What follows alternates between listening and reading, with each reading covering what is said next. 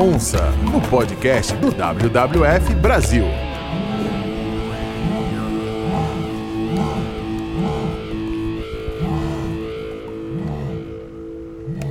Muito bem, muito bem. Começando o sexto episódio do Barulho da Onça, o podcast do WWF Brasil. E aí, Douglas? Muito bem, aqui firme e forte nessa jornada. E lembrando mais uma vez que você pode participar do nosso programa mandando sua pergunta, sua dúvida sobre conservação, sobre onça pintada.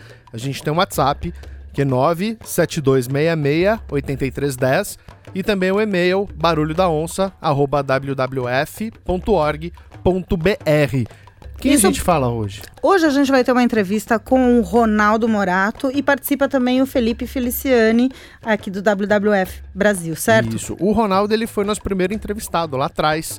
Ele é coordenador do SENAP, Centro Nacional de Pesquisa e Conservação de Mamíferos Carnívoros.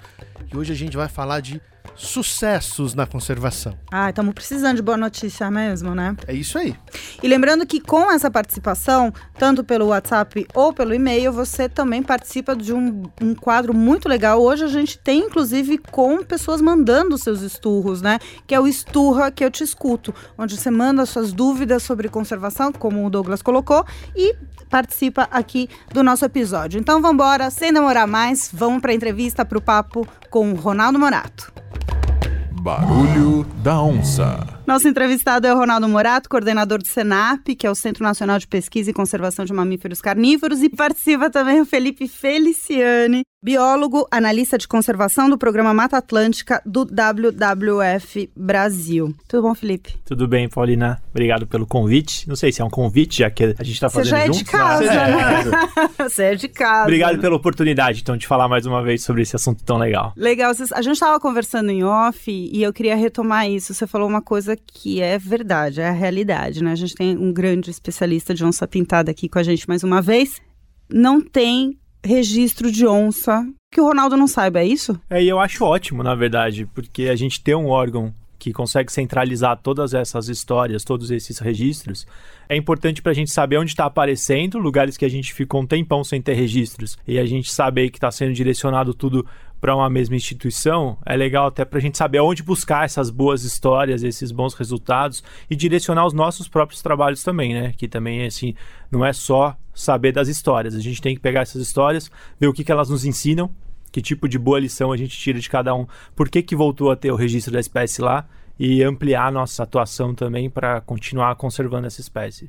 Falando de Mata Atlântica, quando a gente fala então desses aparecimentos, né, desse surgimento, né, de onça, não só em área urbana, mas ali próximo, isso é considerado um sucesso, meninos? Então, na verdade, a gente, a gente precisa ter um- uma reflexão sobre isso, porque ah, pode ser um, um caso de que o animal estava numa área que tem uma população que aquela área já não comporta mais um crescimento populacional e ele tem que sair. Então, e ele vai procurar uma nova área. Então, assim, é positivo por um lado, mas é preocupante também que a gente tem que fazer o balanço, né? A área que ele estava já não estava comportando, mas ele está saindo ah, e essa área para a qual ele está saindo está se mostrando adequada para ele. Bom, e associado com Mata Atlântica, né, a gente pode falar, pensar de que um caso positivo na Mata Atlântica também reflete para ser um caso positivo na, na espécie, na, na conservação da onça Sim, pintada. com certeza, Paulinho. Eu acho que tem uma coisa muito legal também disso que o Ronaldo falou, que provoca a gente a relacionar com outras agendas de conservação, né? Ah, sim, esse animal que foi encontrado numa determinada região onde não tinha. Então, será que a gente tem que fortalecer ali nosso trabalho para restauração florestal, para né, como que ele se locomoveu entre esses fragmentos? A gente precisa pensar em corredores ecológicos mais eficientes e tal. Como que a gente vê é, todo esse cenário e como que a gente direciona mais esforços? Para nós, como conservacionistas, que temos na, é, na onça pintada como espécie prioritária para a nossa conservação, por tudo que ela é, é, assim, tanto do imaginário cultural como ecologicamente, é, tudo que ela representa, é sempre um- uma vitória a gente saber que existem indivíduos interessados em procurar essas espécies, em saber a respeito do que está acontecendo. É, tem a questão da tecnologia também. Hoje em dia, ainda bem, os equipamentos ficaram mais baratos, mas a gente consegue ter mais câmeras em campo, né? mais armadilhas fotográficas em campo, é, mais pesquisadores. Eu fico sempre muito feliz quando eu vejo mais gente trabalhando nessa agenda, assim, mais gente olhando para isso é, para que a gente consiga realmente, através da espécie, pensar no bioma, né, e fechar esse ciclo de mais onça, mais floresta, mais onça, mais floresta, mais gente conscientizada, mais gente se orgulhando de ter onça, né? Todo mundo é beneficiado, né? Porque a, o ambiente bem preservado resulta em água, em ar de qualidade para as cidades. Como que é essa relação direta entre a preservação de onças, os biomas e as pessoas que estão nas cidades? Assim, são assim, imensuráveis os benefícios de que uma, que uma floresta traz. Seja do ponto de vista de qualidade do ar, é, as principais nascentes dos principais rios estão em áreas florestadas. Em Mata Atlântica, a gente dificilmente vai ver uma nascente brotando no meio de um pasto com qualidade de água e com quantidade de água, o que é importante. Então, assim, onde tem floresta, onde tem onça, tem ar puro, tem água boa, tem ecoturismo, tem oportunidades de negócio. É, a floresta, ela também tem valor, ela também pode ser um, um mecanismo financeiro assim para as comunidades que vivem ali. Então assim, como que a gente pode olhar é, isso como aliado do desenvolvimento, aliado da economia e não um, um adversário, né?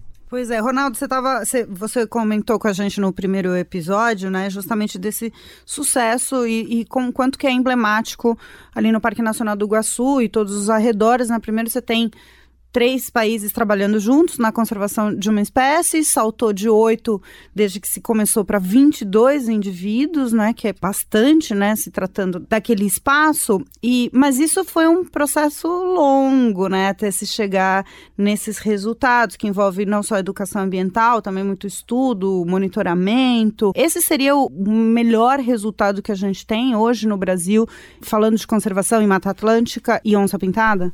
Para Mata Atlântica, com certeza. Uhum. É, o principal, é, é, o principal resultado nos últimos anos que a gente tem de um case realmente de sucesso. Mas eu acho que é, é, é importante a gente lembrar que a, a onça pintada ocorre em vários biomas do Brasil, né? uhum. né? infelizmente ela foi extinta nos Pampas, mas nos outros biomas brasileiros a gente tem onça pintada. E tem vários casos muito emblemáticos e muito, de muito sucesso uh, em outras regiões do Brasil. Por exemplo, no Cerrado, uh, a gente tem um, uns casos é, que são as pesquisas do Instituto Onça Pintada, por exemplo, com relação à produção sustentável e à preservação da biodiversidade. É, no Pantanal a gente tem um, um, case de sucesso muito legal que é a questão do turismo de avistamento de onça pela Associação Safari.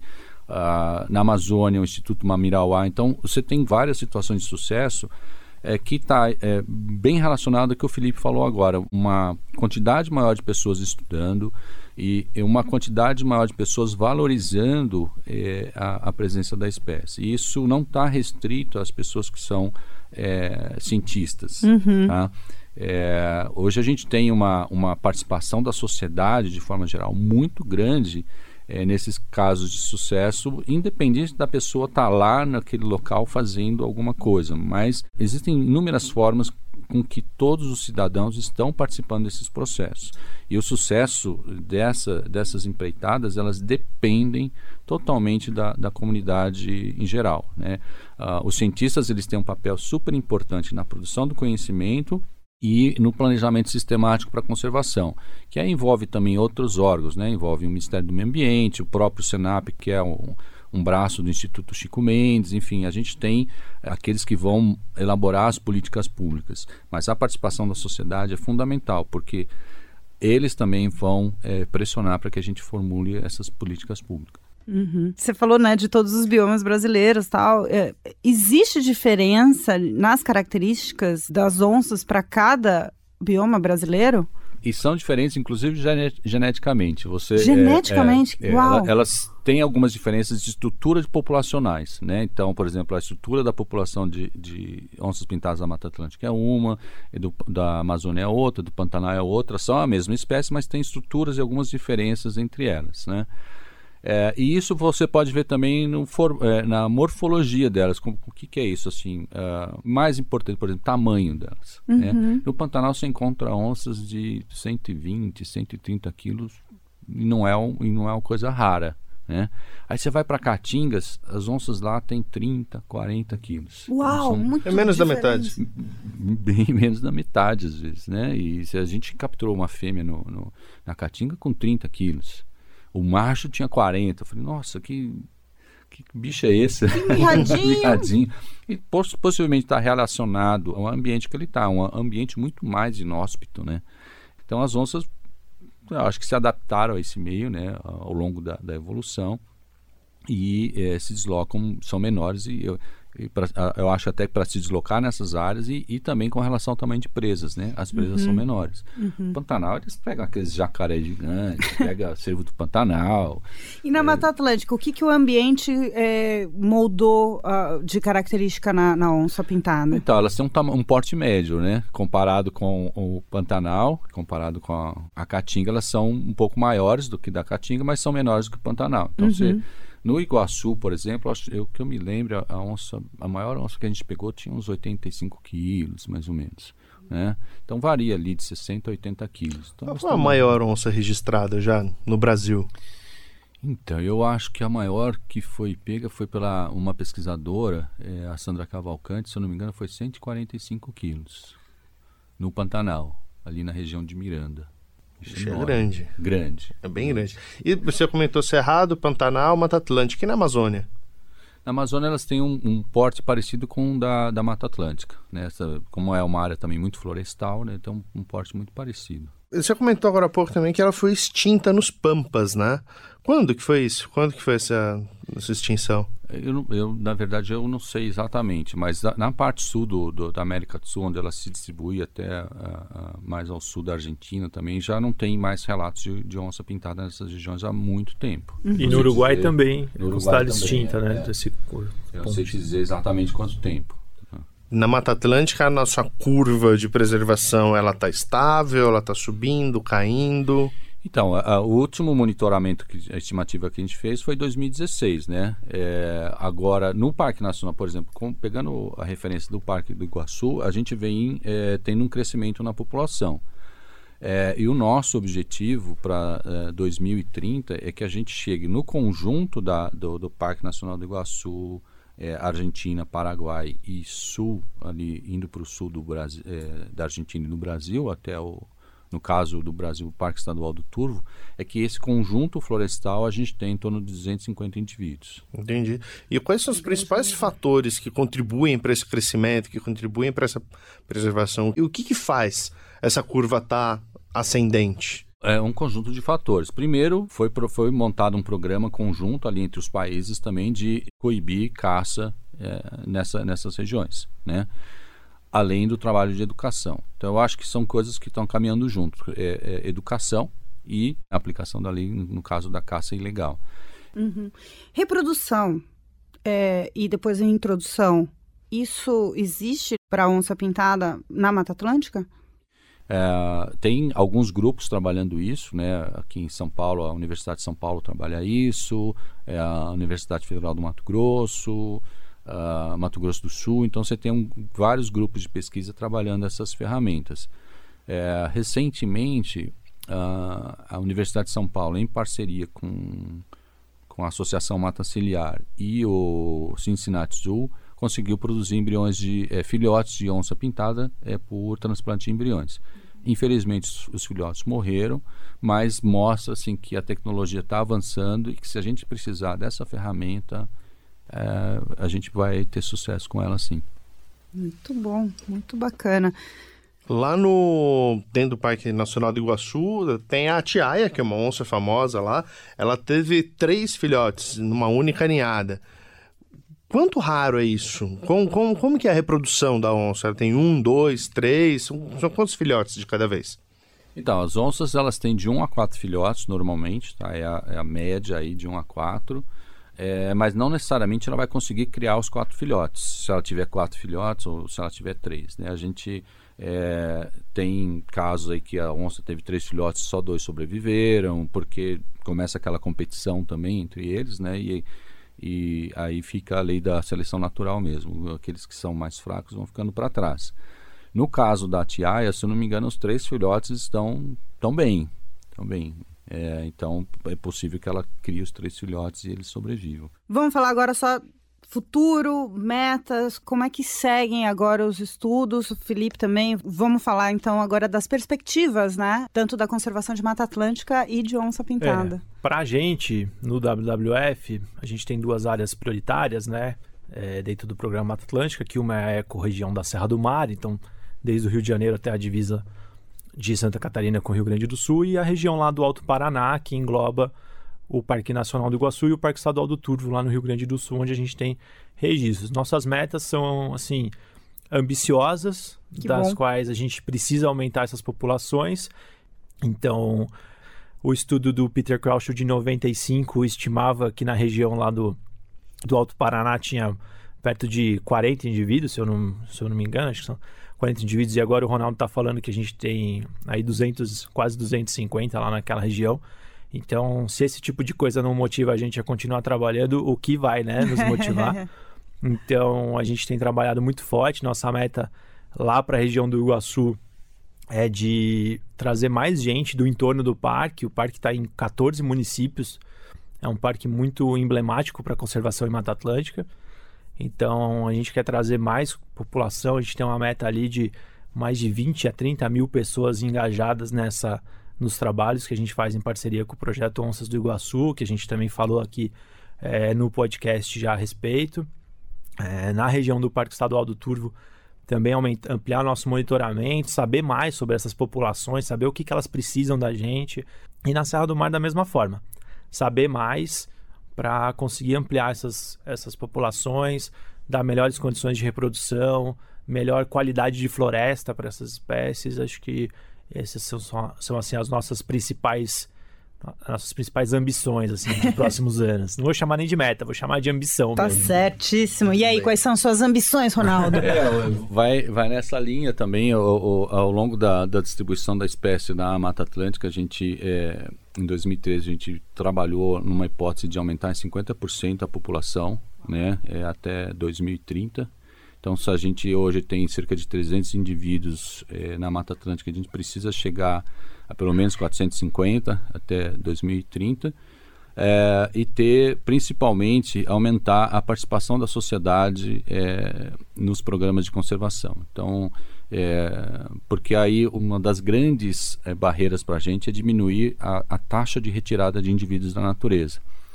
Se a gente diminuir a taxa de retirada, a população ela tem um potencial para crescer é, da, da forma que ela, que ela vem crescendo. Então, a gente precisa diminuir a caça, precisa diminuir atropelamento, e isso a gente só vai conseguir se a gente envolver é, a sociedade é, de uma maneira bastante forte.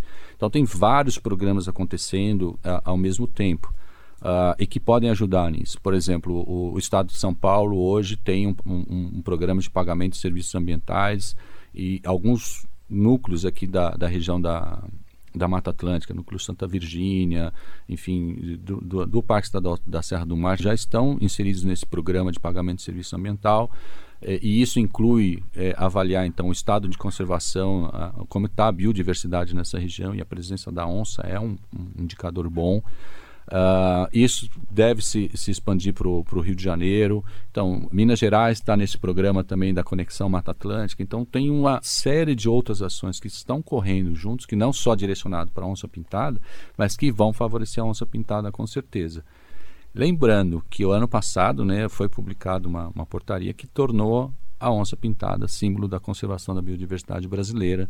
E no dia 29 de novembro é o Dia Nacional da Onça, que passou a ser Dia Internacional da Onça. né? Olha, que Então, legal. Bem. Então é legal porque a gente tá, vai programar uma série de celebrações e de comemorações na- no período.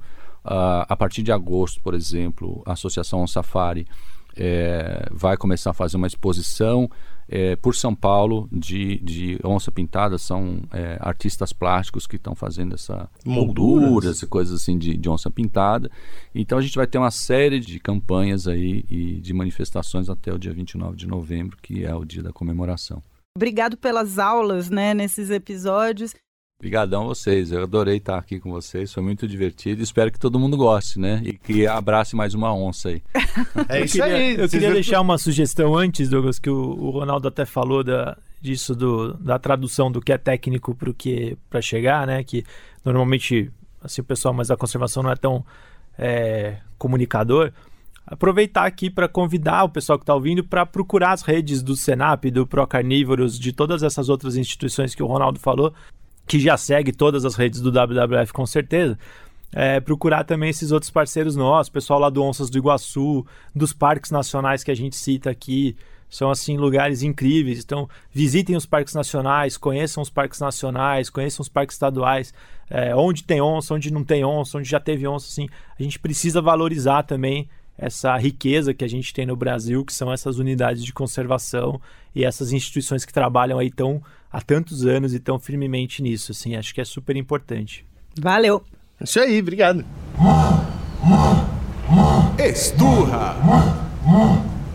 Que eu te escuto. Começando mais um Esturra que eu te escuto.